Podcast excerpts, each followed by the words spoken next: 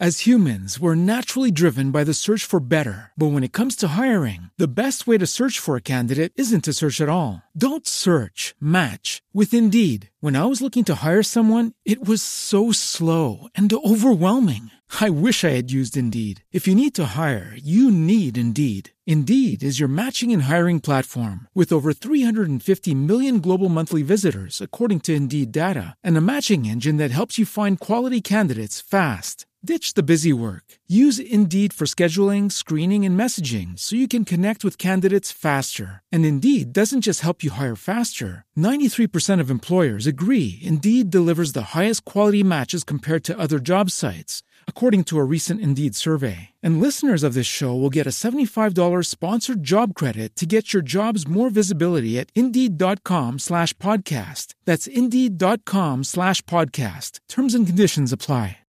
En esta esfera vamos a poder realmente diseccionar la, la trayectoria de... Y, no me quedo corto, créanme que no me quedo corto cuando les digo una leyenda en términos de la música, en términos de lo que representó para, para todo un gran movimiento su presencia en Caifanes y para toda esa ola del rock en tu idioma que hoy ha refrescado con un toque sinfónico, ya con un segundo álbum de rock en tu idioma sinfónico que ha tenido un éxito bárbaro que los va a llevar ahora a presentarse después de más de 40, 50 presentaciones al Palacio de los Deportes el próximo mes de agosto. Y me estoy justamente refiriendo a Sabo Romo que está con nosotros aquí en la cabina de Joya. Bienvenido Sabo, qué Mariano, gusto. estar en Joya y estar contigo y estar con toda tu audiencia pues es un agasajo. Muchas, muchas gracias por abrirnos el espacio para pues eso, Estás igual. O sea, sí es Sabo. Yo sí, cuando siempre me he visto un bien abrazo, golpeado. Así desde los 13 me veo muy Madreadón golpeado. desde hace varios años, sí. pero- pero al mismo uno- ritmo. Pero, así madreado, pero consistente, ¿no? Como quien dice. ¿Cómo de ser pinche pero parejo, no? Exactamente, Oye, pinche no, pero no lo digo de ti, ah, lo digo... No, no, no. Lo No, digo- no, pero así es. pero así ahora es, sí que estoy citando el refrán. Total y absolutamente. Pero no, te lo Eh, digo en- es que en es la diferencia plan. de, de- de- de que te corran por el, eh, la carretera sin pavimentar o por el, pero con aceite de cártamo capullo, ¿no? En lugar de, de estas cosas sintéticas que se usan el día de hoy. Pero no, mira, afortunadamente, digo, la carcasa todos lo sabemos que eh, eventualmente pues sí sufre desperfectos. Oye, ni nos detengamos en golpea. eso, ¿eh? Ni nos No, no, no, en no, eso, no, no, pero lo que voy es a que afortunadamente, es una broma. afortunadamente, Mariano, el, el, el interior, que es el que en este caso mueve todas estas cosas, mueve todas las, eh, las fibras y es el que permite que pasen o que hayan pasado y que sigan pasando tantas situaciones alrededor. Eh, eh, ese afortunadamente está intocable, sí sacudido con otro tipo de eventos eh, de salud, pero que afortunadamente las dos neuronas que han sobrevivido a todos estos embates del rock and roll, Oye, si pues da- son dos neuronas grandes, ¿no? si Son, esas dos han dado y, y afortunadamente 200 pues, álbumes, Pues, casi este, 200, casi sí. 200. Casi Ahorita me- 200. te quiero preguntar de eso, son pero muchos discos ya. voy a empezar por lo más importante. ¿Cómo está tu salud? Tú, tu- tuviste dos eventos muy delicados. Febrero del 2010, un Sí. ataque al corazón, y Sí. luego en 2013 te tuvieron que operar en 2000. Sí, las carótidas. Y bueno, ¿cómo estás hoy? Muy bien, afortunadamente muy bien. afortu- eh, mira, me parece, mi papá acaba de cumplir 86 años, 87, perdón, y está como de 50. Está verdaderamente espectacular. Y entonces, bueno, quiero pensar que, que estamos bien construidos. ¿Cómo se llama tu papá? Salvador, Salvador Romo, Salvador Romo Andrade, que es... O sea, es el otro Sabo Rom. Tú también eres Salvador ese- ese es el Romo. autor, yo, soy- yo también soy Salvador Romo. ¿Tienes un hermano. Juan? Sí, ¿Solo un hermano? sí, y dos hermanas. Y dos hermanos. Sí, a Juan Carlos, que es, eh, él es eh, eh, docente de la Universidad Autónoma de Querétaro y fotógrafo, y está loco, también está loco, nada más que él no hace música, él, él- no hace música, él hace fotografía y está más metido en otras, en otras cuestiones que tienen igual que ver con el arte. ¿no? ¿Y tus hermanas, Sabo? Mis hermanas pues están locas las dos, una es muy decente y es contador público igual que mi papá, y a la otra le dio por los idiomas y los viajes, vive en España hace 26 años y somos una familia muy linda, tengo que decirlo. Y pues todo eso ayuda, Mariano, porque finalmente creo que, que, que te pueden pasar un montón de cosas, así como mi papá es un roble y mi madre muere de 30 años. Muere muy joven, ¿no? Y entonces ahí ¿Qué hay como un balance. ¿Qué edad tenían los hijitos? El mayor de nosotros iba a cumplir 11. ¿Tú? Yo iba a cumplir 8. Wow. No, pues padre, ¿no? Y entonces o creces o creces, no te queda de otra. Y afortunadamente en ese sentido mi papá... ¿E- eh, ¿Enfermó tu mami? De súbito, sí. Había padecido siempre, pero de súbito tuvo ahí un... un, eh, después de que nació mi hermana menor, eh, como que quedó delicada. Esto fue en el 70 y en el 72 decidió que hasta ahí no más y pues hasta ahí no más. Oye. No, eh, una cosa del corazón ¿qué chamba de tu papá? y demás. Ah, No, imagínate. ¿Qué chamba Imagínate. de tu papá? Sí, de él y de todos los padres solteros, ¿no? Que hay millones y millones en el mundo. Afortunadamente eh, hizo una buena chamba y no le quedó más que confiar en nosotros y a nosotros eh, como inventarnos un sentido de la responsabilidad que afortunadamente a los cuatro hermanos nos funcionó bien y, nos llevó a ser exitosos en nuestros terrenos. Entiéndase por esto, pues que son muchos años haciendo, diciendo y pensando lo que nos da la gana, pues mayor éxito que eso me parece que no se puede, ¿no? Y seguimos muy juntos a pesar de que vivimos en diferentes partes de, de la geografía y demás.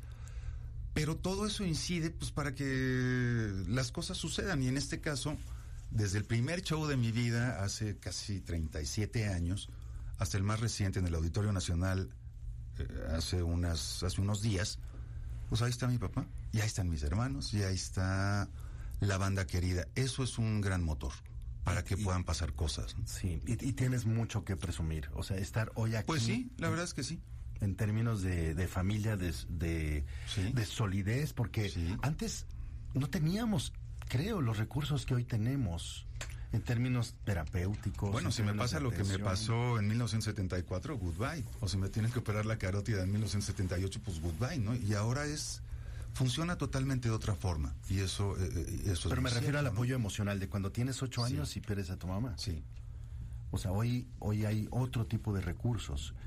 Y hoy te, te puedo ver así chiquito como estabas en ese momento, ya sabiendo que lo que tú querías era dedicarte a la música, Sí. sentado en las piernas de tu papá, Sí. escuchando esto.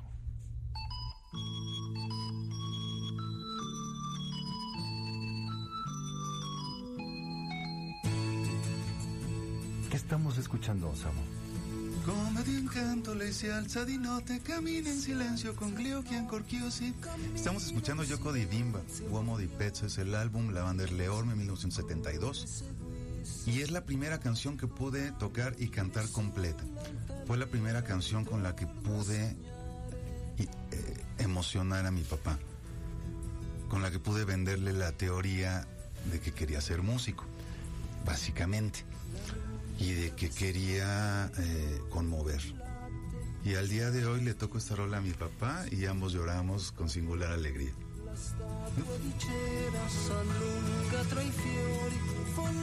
tutti gelosi la stanno a spiare.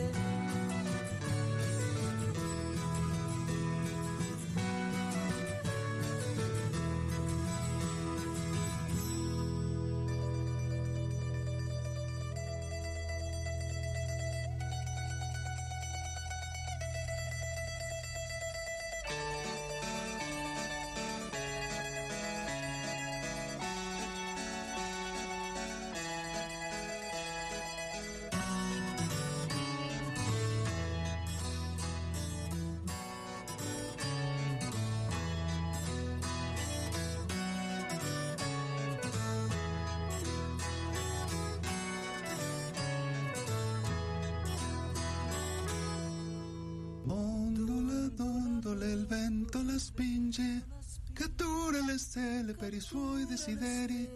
Un'ombra furtiva si stacca dal muro, nel gioco di bimba si perde una donna.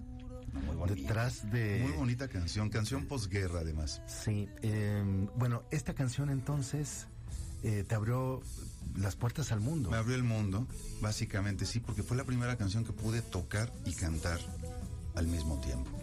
Son tres acordes en la guitarra. En aquel entonces no sabía de qué hablaba la letra, pero me la aprendí a base ¿De de, qué habla la letra?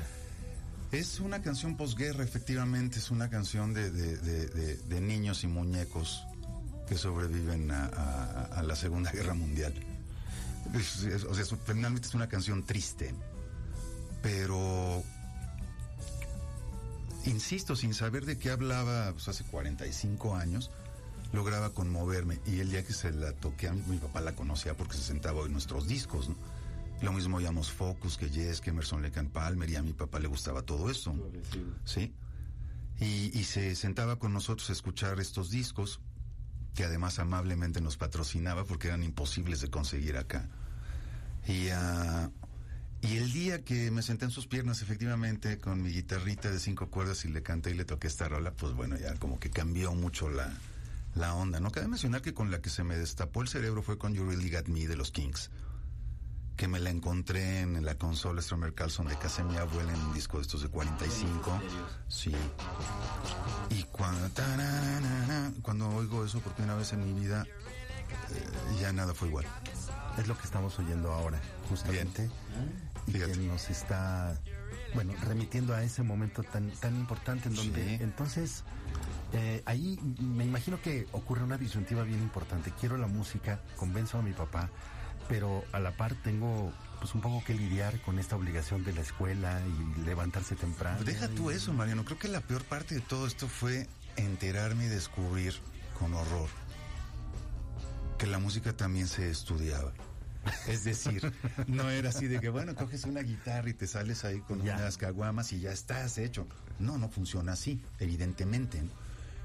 Bueno, eso era lo que yo creía, pero en mi caso, ¿qué crees que sí funcionó de esa manera? Y entonces, bueno, mi papá, haciendo o tratando de hacer la labor completa, me inscribe en la Escuela Nacional de Música, que en esa época todavía estaba en San Cosme, ahí en Ribera de San Cosme, en Santa María de la Ribera.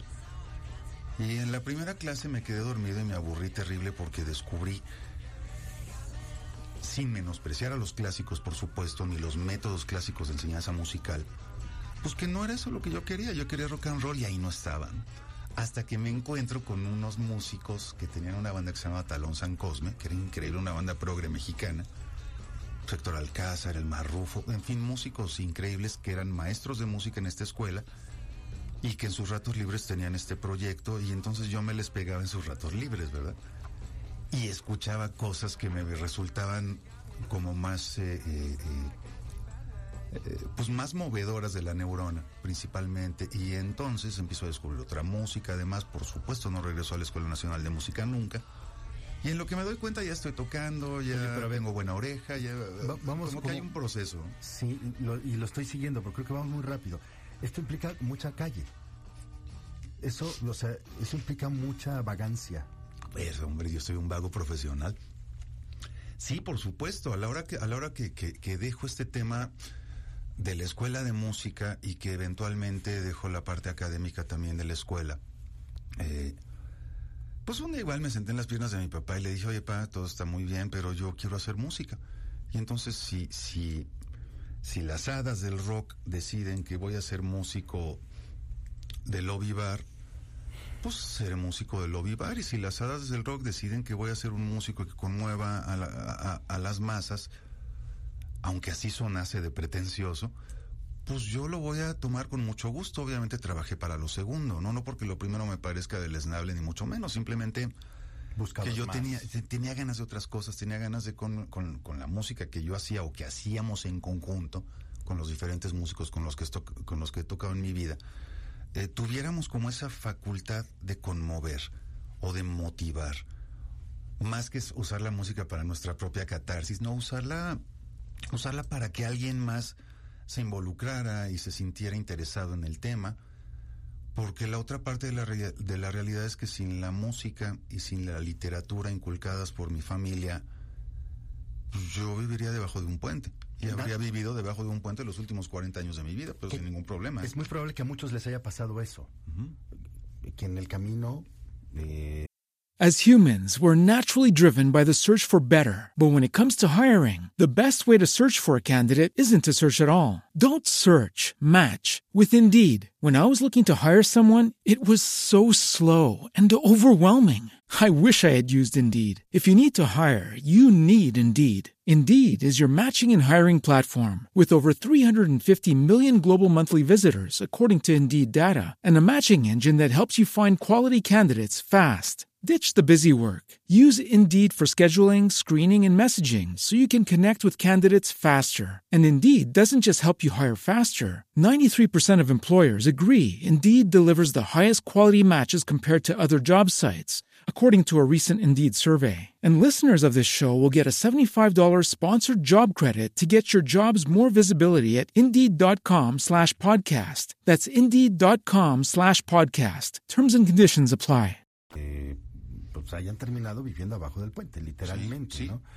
Eh, Sabo, tú naciste aquí en la Ciudad de México. Nací ¿Dónde en el creciste? Sanatorio Español de la Ciudad de México, crecí en Santa María la Ribera, aprendí a caminar en el kiosco Morisco de la Alameda de Santa María, eh, bajo los árboles que cobijaron el noviazgo de mis papás, que también eh, nacieron en Santa María la Ribera, Eh, y luego, pues en esta clase media pujante las cosas empiezan a venir mejor y entonces mi papá decide que nos vamos a ir a Linda Vista y nos vamos a Linda Vista. Y luego de Linda Vista las cosas se ponen mejor y nos vamos a satélite. En fin, hay ahí como un crecimiento del que, del, del que somos orgullosamente parte y pues que le aplaudimos todo el tiempo a mi papá. Pero más allá de eso, de lo que nos pudiera brindar en términos de buena educación en buenas escuelas o de viajes o de, eh, o de estas cosas eh, materiales, nos brindó la confianza que eso nos forjó y nos ha forjado de una manera decisiva a los cuatro hermanos, por un lado. Eh, jugó un papel, sigue jugando un papel bien importante en el tema de ser papá y mamá. De hecho, mi papá es mundialmente conocido como el mapacín, ¿Por qué Mapacín? ¿Cómo? de mamá y papá. Es Ah, un, como un hibridazo de esto. Sí. Y entonces, eh, así es conocido porque ha hecho, ha hecho una labor de, eh, por ambos lados, pues muy valedora, muy, muy palpable al final. Y la otra, pues es que eh, afortunadamente, eh, entre lo que él pensaba y lo que era la realidad, pues no le quedó más que confiar y afortunadamente ninguno de nosotros me parece que lo ha decepcionado en ese sentido. Em, creo que esa es una parte importante en el pues, en cómo en cómo te desarrollas si no tienes la yo lo veía con otros de mis amigos que tenían muchos muchos talentos musicales o artísticos o plásticos o, o- o literarios o en fin pero que no contaban con eso con lo que yo sí contaba que era el apoyo irrestricto de mi papá siempre y de mis hermanos siempre entonces cuando llegaba yo con con mi carita de salario mínimo, oye pa, es que se fue el bajista de la banda y pues yo voy a tocar el bajo y no tengo bajo. Y al día siguiente yo no sé si tuvo que zurrar piedras, no sé qué tuvo que hacer y llegó con un bajo. Y entonces, pues el resto simplemente me tocó, me tocó hacerlo. Ha sido un proceso bien lindo, bien difícil en muchos momentos, pero, pero bien lindo porque afortunadamente hoy con 54 años encima, eh, pues volteo para atrás y creo que la única de esas tres normas de la vida les va a quedar a deber al hijo, ese sí no, porque los hijos son caros, entre otras cosas.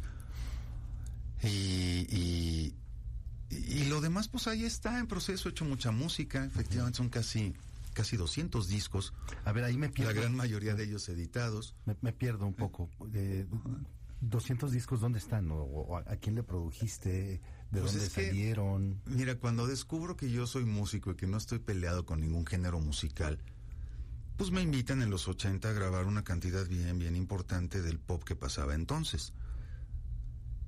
Y cuando me doy cuenta además de que me hablan porque soy yo, no porque sea un bajista, sino porque soy Sabo y porque tengo una onda y porque aporto y porque contribuyo y porque el groove y porque mi equipo y porque no sé qué, pues obviamente empiezo a cobrar, empiezo a mejorar mi equipo. Creo que lo único que no hice fue ir a la escuela, todo lo demás me salía perfecto y la vagancia profesional, pues al día de hoy que te digo, soy un máster de estas cosas. Pero en lo que me daba cuenta, pues ya había grabado discos eh, con muchos artistas que hoy son, eh, pues son un referente de la música latinoamericana. Y luego llegan los 80 y entonces empiezo con el tema de, de las bandas propias y toco con grandes músicos y toco con Oscar Sarkis y toco con Guillermo Briseño y toco con, con Ricardo Ochoa y de pronto tenemos un proyecto que se llama Caifanes. Y a la par de todo esto, pues yo seguía grabando discos y entonces hacía discos con Marcial Alejandro, con Tania Libertad, con Amparo Ochoa, Alex con, Intec, este, con Alex con Benny, con Timbiriche, con Natalia Lafourcade, luego llegan los 90 y todo el pop de los 90, pues hago Sin Bandera y hago eh, Natalia Lafourcade y hago eh, casi casi el que se te ocurre. El tema es que se ha perdido mucho esta como labor antropológica de, sobre todo se ha perdido lo físico del disco. Y entonces, bueno, yo era niño y te fijaste la información tan correcta que te da. Además, la canción Yoko de Bimba la escribió Antonio Pagliuca. Yo leía todas y cada una de las letras de las portadas de los discos. ¿Quién lo grabó? ¿Quién lo produjo? Si lo grabaron en un castillo en Escocia, si usaron instrumentos del medievo, si la sección de metales es la de Chicago, la de Blood, Sweat Tears. Me gustaba informarme de todo eso pensando que algún día iba a acceder a ello. Y que ole que sí, ¿no? Entonces, mucha gente ya no lee, ya no lee nada y entonces en el dispositivo de MP3 eh, descargas unas canciones y entonces ya no te enteras que Sabo además de tocar el bajo muy bonito, toca las guitarras padrísimo y hace unos arreglos y, y, pasan un montón de cosas porque no necesariamente en todos los discos toco como bajista. Eh, es que esta ¿no? historia tendría que llevar a lo mejor el subtítulo de eh, y 200 discos después, ¿no? O, o casi. Sí, no, que, la promiscuidad musical del Sabo, que, o, se están como sea, ¿no? Porque digo, yo le entro, si me gusta la música, yo le entro. A ver, Sabo. Sin problemas de género. Después del desarrollo de estos eh, primeros minutos de tu historia, me, encantaría que hiciéramos un corte y me llevaras de pronto a ese escenario en donde 1987, 1988, Caifanes era eh, pues la locura en, en, el continente y Caifanes dio para muchos años después. ¿Cómo vivías tú ese momento sobre ese escenario? ¿Cómo era? ¿Cómo era ser uno de Caifanes? Esa celebridad ahí arriba. Pues era, era divertido, pero también tenía un grado de complejidad, porque de eso veníamos platicando cuando sí, veníamos para acá. Como... Pero principalmente porque no estás preparado para eso, ¿no? A mí, tengo que decirlo, nunca me faltó algo, nunca jamás. Pero de pronto ya tenía más de lo que había pensado. Y no sabía cómo lidiar con ello Estamos en todos los sentidos. De invitaciones, de dinero, de. Invitaciones, dinero, acceso a un montón de cosas. Viajes. Drogas, viajes.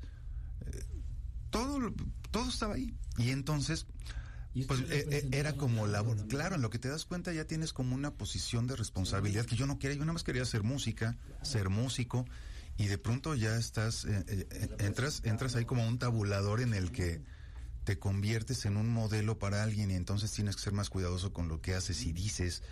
Y, y yo no quería eso, yo quería tocar, ¿no? Pero obviamente estando en en, el escenario, bajo el reflector, con una banda como Caifanes, que transgredió un montón de cosas, que se ganó un espacio radiofónico y televisivo y en los medios en general, a base de guitarrazos, eh, que logramos un contrato importante con una transnacional, que entonces era BMG Ariola, que, que tuvo esta visión y que decidieron apostarle sí, apostaban por los grandes, por Juan Gabriel, por mi querido príncipe José José, por Rocío Durcal, por estos artistas que, bueno, son, son inmensos, pero también decidieron jugársela por los vagos, por los del barrio que, que, que, que teníamos como otra propuesta, y entonces no solamente éramos nosotros, era uh, Caifanes y era la maldita vecindad de los hijos del quinto patio, y era Fobia, y eran los amantes de Lola, que ganaron un concurso organizado por BMG, y era eh, eh, Neón. Neón.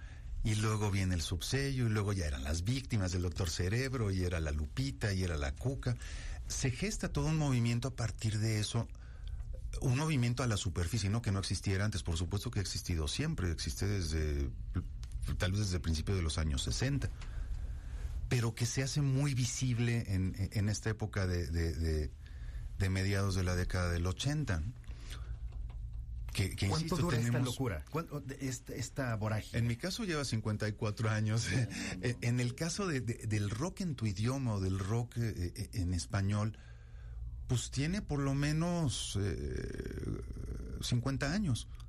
Porque para mí el rock en español, bueno, tiene más de hecho, para mí el rock en español viene desde Gloria Ríos hasta María Barracuda y todo lo que ha pasado desde Enrique Guzmán y los Duk Duks y Angélica María y la sí. Baby Batis y en fin voy a ser más preciso muchos la, artistas la vorágine ¿no? de Caifanes o sea es, es la vorágine de Caifanes continúa al día de hoy con un fenómeno que además no hago mucho esfuerzo por entender Mariano no, de hecho no me interesa entenderlo pero que tiene que ver con con con cómo es la música entrañable cuando Caifanes arranca en 1987 nos sobrepasó emocionalmente. Y entonces eh, sabíamos que teníamos una banda linda y que era el proyecto, el, eh, el, resultado de nuestro esfuerzo y habíamos hecho un primer disco muy bonito, con gente interesantísima, con invitados increíbles, con ingenieros y mezclado en Argentina. Era un sueño, finalmente era un sueño. Y cuando ese sueño para mí se termina en el 93, en 1993, todo esto en el siglo pasado, hay que decirlo. Literalmente. Literalmente. Cuando ese sueño para mí se termina en ese momento, eh, pues bueno, los caifanes siguen, siguen de otra forma, con otra alineación, con otra historia y demás. D- danos, por favor, un poquito más de esa salida. Pues básicamente es que empiezan a pasar cosas para las que uno no está preparado. Y entonces, bueno, yo en el 93, este año celebro con muchísimo orgullo 25 años de limpieza de cualquier tipo de sustancias tóxicas ajenas a esta corporeidad, ¿verdad? Que eso es muy importante, para mí es muy importante.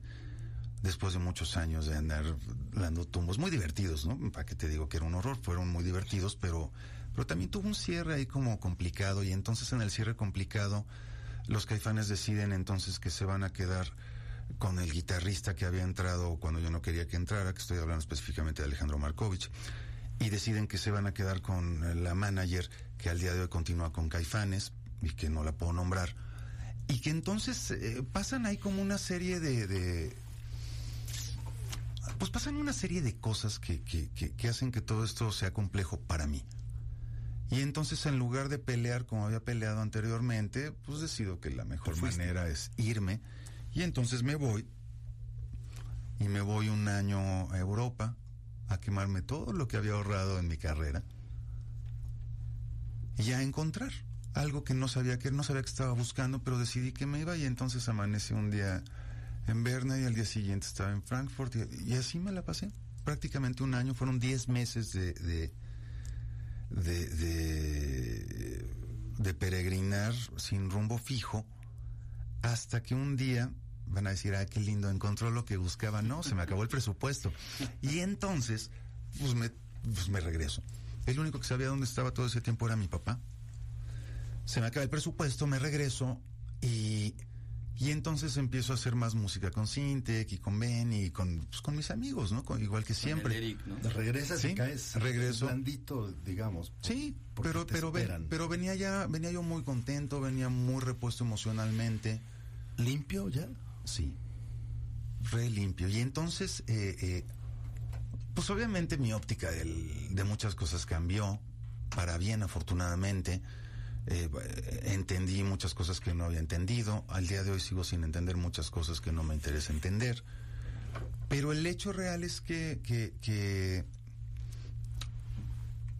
que en ese en ese bregar por ahí un tanto dando bandazos pues me encontré con mucha gente maravillosa me encontré con muchos eh, eh, eh, con muchos músicos dispuestos a compartir su experiencia su su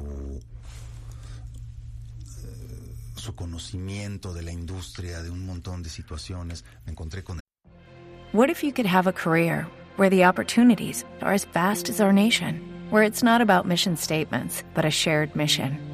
At U.S. Customs and Border Protection, we go beyond to protect more than borders from ship to shore, air to ground. Cities to local communities, CBP agents and officers are keeping people safe. Join U.S. Customs and Border Protection and go beyond for something far greater than yourself. Learn more at cbp.gov/careers. As humans, we're naturally driven by the search for better. But when it comes to hiring, the best way to search for a candidate isn't to search at all. Don't search, match with Indeed. When I was looking to hire someone, it was so slow and overwhelming. I wish I had used Indeed. If you need to hire, you need Indeed. Indeed is your matching and hiring platform with over 350 million global monthly visitors, according to Indeed data, and a matching engine that helps you find quality candidates fast. Ditch the busy work. Use Indeed for scheduling, screening, and messaging so you can connect with candidates faster. And Indeed doesn't just help you hire faster. 93% of employers agree Indeed delivers the highest quality matches compared to other job sites, according to a recent Indeed survey. And listeners of this show will get a $75 sponsored job credit to get your jobs more visibility at Indeed.com slash podcast. That's Indeed.com slash podcast. Terms and conditions apply. Eliseo Reina que está aquí a mi espalda y que, que ha sido mi manager y mi amigo por un poquito más de 25 años. En fin, pasan muchas cosas que son muy lindas. Mi familia pues está bien padre, bien funcional. Pero, ¿No participas ¿No? tú en, en el este reencuentro que hubo de Caifanes hace Ah, es que apenas mucho? voy para allá. Ah, te sigo escuchando. te sigo Es que entonces, bueno, pasan 17 años sin Caifanes del 93. Para mí se acabaron en el 93 y ellos como tal eh, cerraron su ciclo en el 95, que tuvieron otros conflictos, otros eh, pleitos de comadres y otras cosas, ¿no? Entonces, sí, sus altercados de comadres que tanto gustan, ¿no? Entonces, eh, Viene Jaguares. Viene Jaguares, que es una, una especie de, de- de proyecto alterno que de alguna manera es una continuación de Caifanes, porque bueno, el fuerte, el sostén de Jaguares en algún momento pues, son las canciones de Caifanes, vienen los discos de Jaguares y entonces empiezan a, generar otra, eh, co- como otro público. Que, que uno está- un- una parte de ese público está emparentado con Caifanes, otra no tanto, perdón, era público nuevo pero pero en- como que enganchan bien. Yo me integro cuando viene el segundo disco de Jaguares, Bajo el Azul de tu Misterio, hacemos un disco increíble, un disco muy, muy lindo, doble, con una parte inédita y otra parte en vivo, cuyo sostén son un montón de canciones de Caifanes, nunca habíamos hecho un disco en vivo de Caifanes, entonces nos pareció que era un buen momento para hacerlo en Jaguares, donde estábamos tres de los Caifanes, Saúl Alfonso y yo. Y luego, pues bueno, otra vez empieza como otra, ¿no? Estas dinámicas que no entiendo que no me gustan y entonces los dejo. Me dedico a producir y a hacer un montón de música y a estar de gira y a, a- no, no parece de a lejos que, divertirme. que el especialito eres tú. Sí puede ser. Sí, sí, yo, pero por supuesto, si yo no digo que sea, que sea fácil lidiar con alguien como yo. Bueno, esta plática, les juro, les juro que la van a recordar por mucho tiempo. Sabo, oye, está abriendo su corazón, su agenda, su vida completita. Y es un privilegio tener a esta gran leyenda con nosotros. Sabo Romo, ¿me dejas hacer un corte? Pues sí, porque también es un privilegio tener quien patrocine toda esta acción, ¿verdad? Como Exactamente. Como dicen los de acá. Exactamente. Venga el corte. Hoy con Mariano Osorio es un estilo de vida.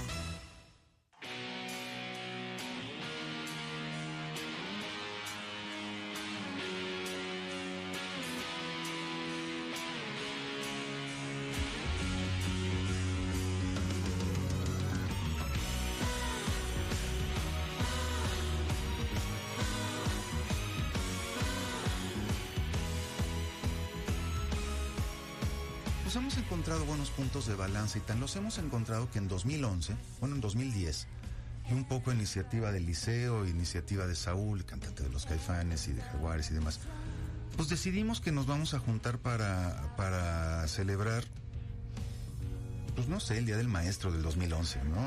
Así, así, el Día de la Iguana, del... Nos juntamos para tocar en. Vive Latino.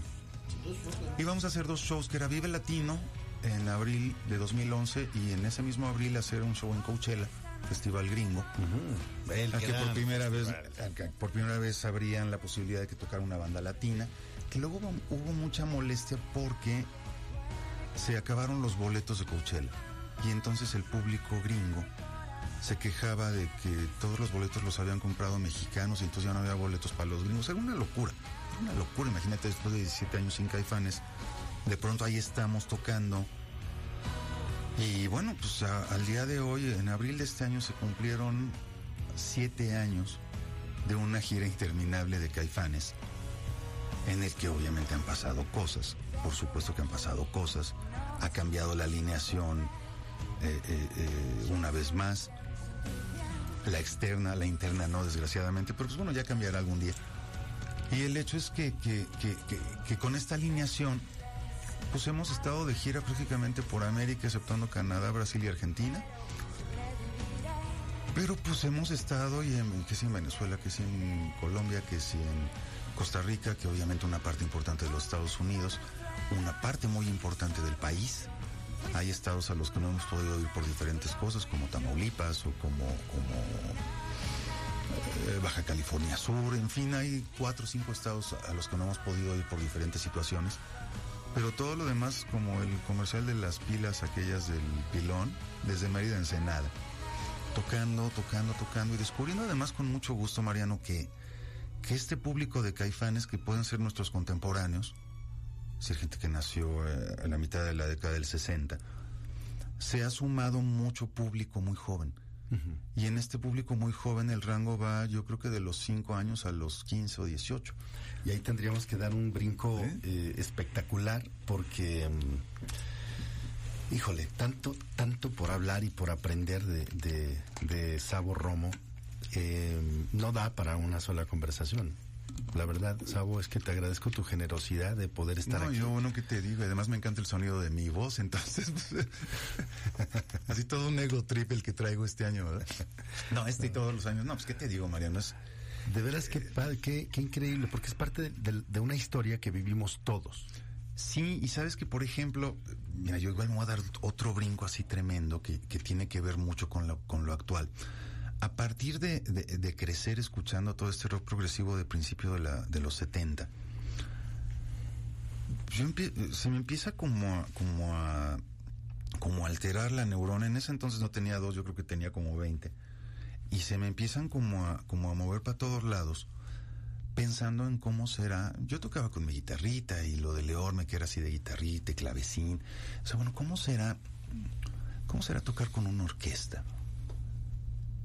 ¿Cómo será tocar tus canciones con una orquesta? Porque, bueno, pues canciones para tocar con orquesta hay cientos y cientos y miles y miles, pero tus canciones.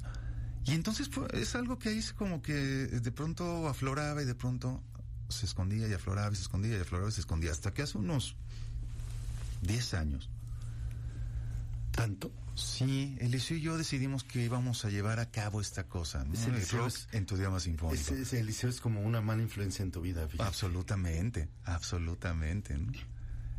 Y, y- y- pero, pero también cuando el infarto y estas cosas me ha salvado, así, o sea, sí es, es la peor influencia de la vida, De- pero déjame- también cuando se ocupa me salva. Por favor, que se acerque un instante y que diga hola, nuestro amigo Eliseo que anda aquí. Hola, ¿cómo están? Yo soy Eliseo. Eliseo, muchos, muchos años también detrás de este, pues, de este gran proyecto, de esta vida y de todo el amor que este hombre te tiene.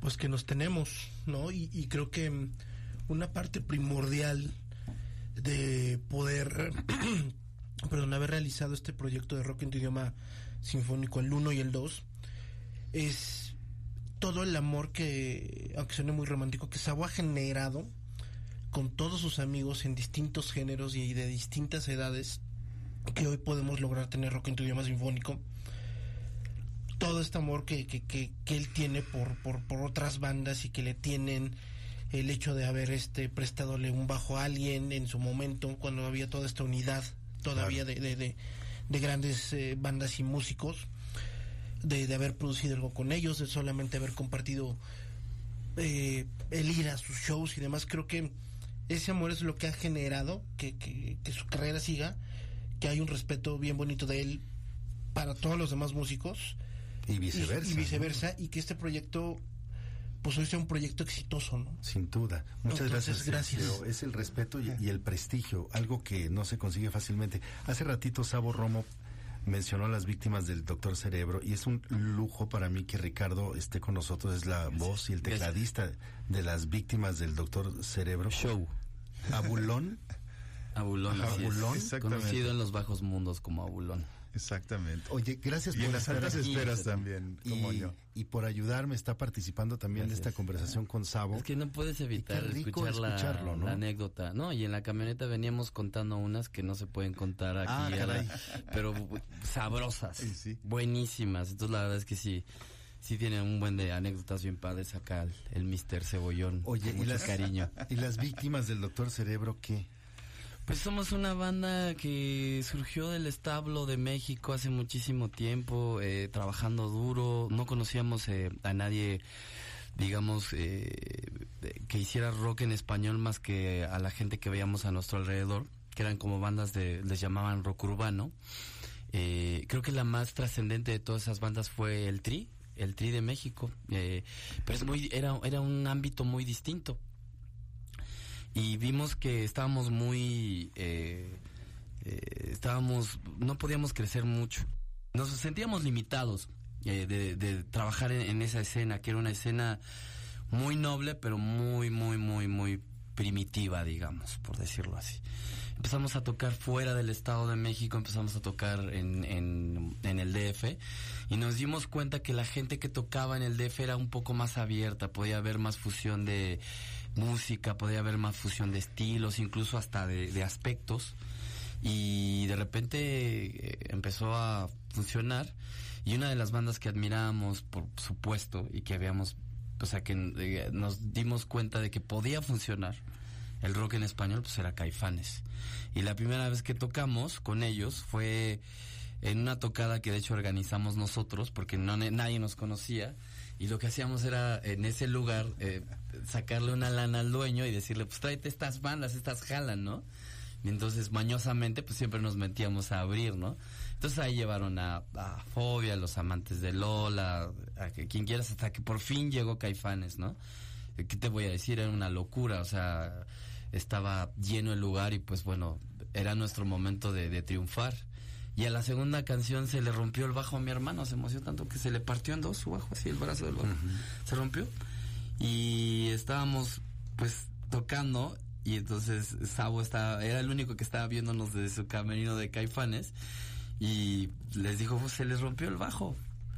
Este, ya viste, ¿no? Pues sí, pues préstales mi bajo. Entonces agarra y le presta un bajo así como de 30 mil varos, así de 50 varos, así se lo presta a mi hermano y pues terminamos la tocada, ¿no? O sea, el bajo sonaba también que no, no podía tocarlo a mi hermano. ah, pensé que iba a decir que no hacía falta mi hermano. No, no, no, no lo podía tocar bien, sonaba demasiado bien. Entonces ahí fue cuando, cuando eh, tuvimos el primer acercamiento con Caifanes y ellos. Y pues después de trabajar mucho, estaba muy de moda el rock en español, todo el mundo quería ahora sí que su tajada, las disqueras, ya sabes.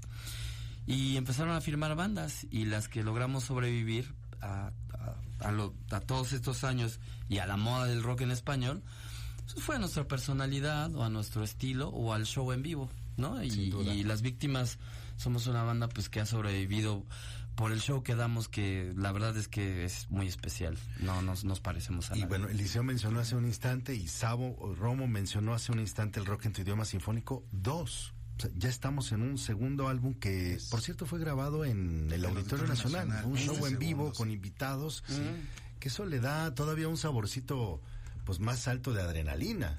Pues sí, pero, pero justamente de eso se trata, Mariano, de, de, como de eh, como de buscarte nuevas cosas para brincar.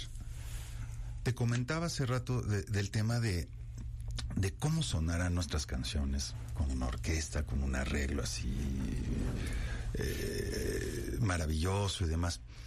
Y entonces, eh, cuando descubrimos que hay una parte burocrática de las orquestas con la que es muy complejo pretender que puedes trabajar, porque entonces funcionan diferente a nuestros horarios del rock, tienen restricciones y entonces es de 12 a 12.41 y si a las 12.42 ya es de otra forma y nosotros somos un tanto más volátiles en ese sentido, ¿no? No es que no haya compromiso o responsabilidad, porque sí que lo hay, pero somos como más, más ligeros, más pisan la onda. Y acá no, no, no, es que si no viene el sindicato y entonces todo es un problema. Y una orquesta, otra orquesta, otra orquesta. Ya como a la sexta orquesta nos volteamos a ver de nuevo y le dije, ¿sabes qué, güey? Vamos a pasar del tema por el momento, porque está, está complejo y muy costoso y entonces a unos sí y otros no. Finalmente lo, lo, dejamos ahí en el, en el tintero hasta que hace cuatro años decidimos que ahora sí vamos a llevarlo a cabo y entonces nos vamos de la mano con Sony Music, nos vamos de la mano con el maestro Felipe Pérez Santiago, que es quien hace todos los arreglos sinfónicos, con la Camerata Metropolitana y luego viene la parte más eh, la parte más bonita de todo este asunto, Mariano, que es que pues, coges el teléfono y le habla, yo le hablaba, no sé, a, Marciano Cantero de los Enanitos Verdes. Marciano, ¿qué dónde estoy? Sí, lo que tú digas. Oye, pero es que no importa lo que sea, yo voy. Ok. Oye, pues Marciano, ya que si juega, entonces Felipe no puede, el guitarrista, pero bueno, vamos a hablar con Rafa Sánchez de la Unión. Ok. ¿Qué onda, mi Rafa? ¿Cómo está? Oye, no, pues bien. Oye, es que estamos haciendo sí lo que sea. O sea, te alcanzaba con una llamada telefónica para esta convocatoria. Pero además tan todavía no terminaba ni de decirles de qué se trataba. Y me decían, si están tú y Eliseo, le entramos a Luxea. Bueno, cuando me contaste, yo, yo dije que no me. Esta ya fue la parte del segundo. Estábamos con el primero que era como incierto, que era, voy a ver cómo lo hacemos. Entonces teníamos 18 arreglos pensando en que habría quien no podría y habría a quien no le iba a interesar. Punto, ¿no? Y entonces íbamos a tener que, que empezar a hacer ajustes y entonces si este no puede y el otro no quiere, entonces a ver quién viene y tal. Logramos conformar un elenco increíble para ese primer, esa primera entrega de, Rock en tu idioma sinfónico, que afortunadamente nos llevó a una gira extensa. Eh, hicimos, no sé, tal unos 60 conciertos a lo largo y ancho del país. Vendimos, en este momento que es tan insólito hablar de esto y de estas cantidades, vendimos casi 120 mil discos Del primero. del primero. Wow. Que es, es insólito. Tú lo sabes, es, o sea, ya vender cinco mil discos, bueno, ya es disco de múltiple platino. Bueno, aquí vendimos casi 120 mil físicos. Ha cambiado la manera de, de- de mostrar, de comercializar, de vender la música, de hacer que la música llegue a, a- a los escuchas y demás. Pero bueno, afortunadamente todo eso que pasa con el primero nos da pie para hacer el segundo. Y entonces en, en el segundo, pues es donde aparecen las víctimas del Doctor Cerebro, y aparece la Lupita, y aparece la Cuca, y aparece Cecilia Toussaint, que no había mujeres en el primero, y aparecen los Aterciopelados, y aparece Sergio Arau de Botellita de Jerez. El Gran Silencio. El Gran Silencio. María Barracuda. Que a mucha gente le parece que el Gran Silencio no es una banda de rock, pero pues a mí sí me lo parece, y pues ya con eso, el día que hagan su sinfónico, pues que inviten a quien quieran, ¿no? Mientras tanto, pues me parece que además el Gran Silencio es una banda que ha logrado, igual que las víctimas, igual que en su momento la maldita, lograron fusionar lo mejor de varios mundos y de, barra- de varias corrientes musicales para convertirlo en, en- en música energética. Y el rock pues es eso, es música energética, es música lúdica. Y, y- y- y, pues dicho en castellano, el más bonito pues es música para echar desmadre. Sí, y buscas a Ricardo. Por supuesto, y entonces le hablo, le hablo a mi querido Ricardo Flores Abulón, y pues ya él te puede decir lo que sigue. Pues nada, no, primero me comentó antes de que hicieran el, el primer sinfónico. Y me que, bateó. Que iba a ser un sinfónico. Y le dije, ¿un sinfónico? De las canciones que ya existen. Dije, se me hace como medio, medio, medio chafa la idea, así se me hace como medio, no sé. No, pues está chido, pero Pero y- no. pero no está chido. y aparte, y, este, pues bueno, con la confianza que hay, o sea, podía decirle, ¿sabes? Lo ¿no? que Podía decirle. La, neta, pues se me hace medio, medio chafa. Y un día me levanto, eh, eh, prendo la compu, eh, llega un video y es Cas cantando de los amantes de Lola, Beber de tu sangre, en una versión en sinfónico. Casi se me sale la lágrima, casi se me sale la lágrima. Así cuando lo vi dije, es una manera preciosa de, refrescar la canción, de reivindicarla, de llevarla también a otro contexto, de, que otro tipo de público la conozca y que los que la conocemos la apreciemos y aparte pues hace como mucha falta eh, de alguna forma en el país tal vez eh, darle su lugar a, a nuestros héroes, ¿no? A nuestros artistas, a nuestros eh, locutores, a nuestros pintores, a nuestros, a, a nuestros artistas y se me hizo una manera muy padre y muy digna de, de darle como un lugar a esto. Y ya cuando hi- hicimos la- el ensayo, con una canción que he cantado Toda la toda mi vida, se me olvidó. Oh, Me puse tan nervioso porque sentí la orquesta y era así como, este, eh, si, si fallas no, no paran de tocar tu baterista, tu bajista y tu, tu, tu o si guitarrista. te adelantas no te van a no, no, no. perseguir. Si fallas, se paran es, ¿no? 90 personas. O sea, tienes 90 personas atrás tocando eh, una orquesta, más un director de orquesta, más Eliseo Reina, que trae un látigo ahí atrás de todos, más Sao. Hablamos de- del esqueleto, que es la que estamos escuchando ahora.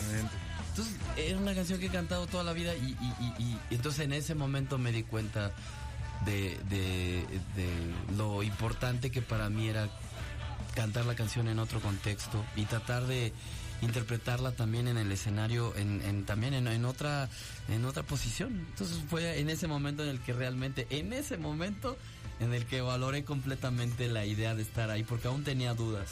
Pero ya cuando, cuando estuvimos en el ensayo y todo, y escuché a la impresionante orquesta, aparte que son los musicazos, fue en el momento en el que dije, esto va en serio y, es otra manera diferente. Y Mariano, ¿qué otra, qué, mejor manera de celebrar nuestra música?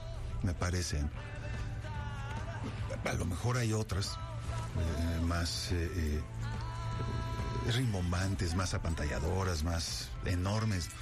Pero la verdad es que esto que, que estamos haciendo con Rock en tu idioma sinfónico, que es eso, una celebración más que estar acudiendo a la nostalgia y al cómo habría sido si eh, este tipo de situaciones que es válido, por supuesto que se vale, pero que, que des- desde la perspectiva de los que formamos parte de, de Rock en tu idioma sinfónico, pues es más, eh, eso es más como celebra- celebrarlo, eh, como retomar la parte lúdica de toda la música que hemos hecho a lo largo de 30, 35 años.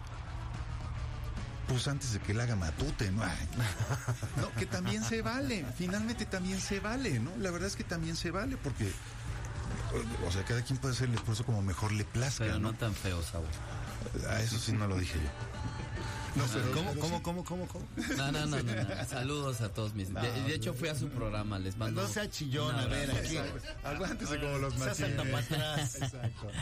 Oigan, No, no, no, no, no, no tan feo, la verdad. El 25 de agosto. 25 de agosto, después de haber hecho seis auditorios nacionales, incluida la grabación de este segundo volumen de Rock en tu idioma sinfónico, decidimos darle un brinco al, al, al, siguiente escenario, ¿no? Desde luego, el, es- el escenario del Auditorio Nacional es espectacular, es nuestra casa. Yo no tengo idea de cuántas veces he tocado en el Auditorio Nacional en los últimos 30 años. Pero llevarlo al Palacio de los Deportes también tiene como otro, tiene otras connotaciones. Es, eh, es más abierto. Finalmente es un sitio en el que puedes elegir estar parado o sentado, a diferencia del Auditorio Nacional, donde estás sentado o sentado. No hay, no hay muchas opciones en ese sentido. Y acá hemos descubierto en toda la gira que, que, que- que mucha gente en los sitios que hemos tocado en Zacatecas, en, en- en Durango, en Mérida, en Puebla, pues mucha gente va a bailar. Cosa que de pronto ya no se estilaba mucho en un concierto, que vayas a bailar, ¿no? Y entonces, pues la banda va a bailar y entonces nos encanta la posibilidad de que haya gente, así los de la momisa, momisa, que igual que nosotros les dieron chance de salir del asilo ese día, pues bueno, que vayan y aplasten sus posaderas en el- la butaca y ya está, ¿no? Pero, pero el resto de la gente, pues si tienen ganas de bailar y, demás, pues pueden hacerlo, ¿no? Y es un escenario también muy familiar con Caifanes. Hemos tocado una cantidad importante de, veces en el Palacio de los Deportes. Y es un escenario que, que al que se le ha trabajado muchos años y que han logrado llevar, pues hay que decirlo, a un nivel de excelencia, un nivel donde puedes ver un show de YouTube o de Sí, Los Ángeles y Azules hoy y ya suena bien. espectacular. Hoy ya se oye bien. suena Que- y que se ve es, espectacular. que eso es algo muy importante. Sí, Hoy ya totalmente. suena bien porque Totalmente. al principio sí era... Era complejo, pero pues era un proceso. Les, igual les tomó muchos años llegar a, a- a este nivel de excelencia. Pero la verdad es que ha sido, ha sido un proceso que ha valido muy bien la pena porque el, el Palacio de los Deportes es un gran escenario. Pues la dejamos en puntos suspensivos, el rock en tu idioma sinfónico. ¿Uno y dos o nada más el dos para el 25 de agosto? Está increíble, Mariano, porque obviamente, por pues ya es, eh, exacto, ya es como de dos por uno la onda. Cuando Abre- salimos de gira con el primero, teníamos un show de 40 minutos. Sí, Y entonces, bueno, hacíamos dinámicas y cos, tocábamos otras canciones y tal, y entonces ya lográbamos armar como un show un tanto más con pies y cabeza. Obviamente con un repertorio de 22 canciones, de 24 canciones, Claro. pues ya tenemos un show más amplio, todo sinfónico, y entonces un híbrido de una parte del primero más una parte del segundo, y los que no estén del primero, pues serán cantados por una parte del segundo y viceversa.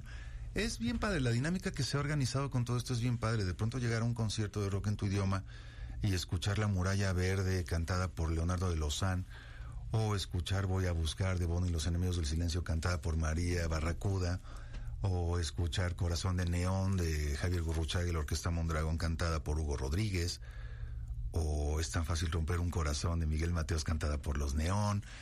Hay, hay una dinámica de, de, eh, una riña muy saludable, una disputa. Bueno, entonces ya no tan riña, ¿verdad? no. bueno, es muy malo mi chiste, pero bueno, es como chiste para, para avanzados. Esto se me fue la onda de lo que estaba No, lo diciendo. que ibas a Pero decir bueno, es, el- que la, tema- es que la dinámica se, alimenta un poco de, de, de esta competencia, un poco de escoger las canciones, Exacto, de mezclarlas. Exactamente. Entonces un show nunca es igual. Eso es lo, lo, lo interesante. Siempre eh, es un show distinto. eh, siempre va a haber cantantes e invitados distintos. Siempre va a haber una fusión ahí como interesante con Sí. el aderezo del- de la orquesta, ¿no? Bueno, y imagínense además, ¿y qué tal que dije? Y, y no. E imagínense además Matute abriendo. Ah, no, eso no, ¿verdad? eso, no, ya con eso. Eso no va a pasar. Está genial. Podría ser. Pueden Pobre llevar, Sabo. pueden llevar huevos y Le botaron los ojos así. Ay, ay, ay, ay, ay. No, pero todo, va- de- finalmente todo se vale. Mira, nuestro rock and roll es tan noble y tan generoso Claro. que nos permite eso y más, Mariano. O sea, y a la- eso, a la eso entrada hay que podemos hacer mucho. negocio vendiendo jitomates y huevos eh, para todo el público. Entonces, Este trae el veneno No en la bola, trae bolas Sí. rápidas, pero tremenda, mi Richie. No, y, No, no, no, bueno, para y- nada, y, para y- nada. y tú que le, y tú que le das pista, pues peor. Oigan, mil gracias, Ricardo. Gracias, Ah, Abulón. Muchas gracias, Sabo Romo, por haber estado aquí con nosotros hoy. Genial. Y la dejamos en puntos suspensivos, si me permiten. genial, Mariano Osorio, es un genial. verdadero placer estar en Joya, estar contigo, estar con todos ustedes. Gracias acá en cabina. Este, te admiro. No, yo Te respeto. yo te admiro y te respeto mucho, Sabo. Y- gracias bonito. por que no, es fácil. Bonita dinámica. No es fácil. Y mira, no, eh, aquí andas y andas con una sonrisa y eso también me da mucho gusto. Gracias, ¿Qué amigo. te digo? Gracias. Buenísimo. Que Dios te cuide. Y que nos cuide a todos. Que nos cuide a todos igualmente. Y muchas gracias por el gran espacio. Que sea venenosillo aquí. También que nos lo cuide. Buenísimo, gracias. As humans, we're naturally driven by the search for better. But when it comes to hiring, the best way to search for a candidate isn't to search at all. Don't search, match with Indeed. When I was looking to hire someone, it was so slow and overwhelming. I wish I had used Indeed. If you need to hire, you need Indeed. Indeed is your matching and hiring platform with over 350 million global monthly visitors, according to Indeed data, and a matching engine that helps you find quality candidates fast. Ditch the busy work. Use Indeed for scheduling, screening, and messaging so you can connect with candidates faster. And Indeed doesn't just help you hire faster. 93% of employers agree Indeed delivers the highest quality matches compared to other job sites, according to a recent Indeed survey. And listeners of this show will get a $75 sponsored job credit to get your jobs more visibility at Indeed.com slash podcast. That's Indeed.com slash podcast. Terms and conditions apply. Only 4% of universities in the U.S. are R1 research institutions, and Temple University is one of them. This means 100% of students have the opportunity to participate in hands on learning and research with world class faculty. With over 600 academic programs across 17 schools and colleges, Philadelphia's largest public university provides students with a rich variety of opportunities and propels graduates to succeed in their careers. Temple University. Schedule a campus tour today at admissions.temple.edu/visit.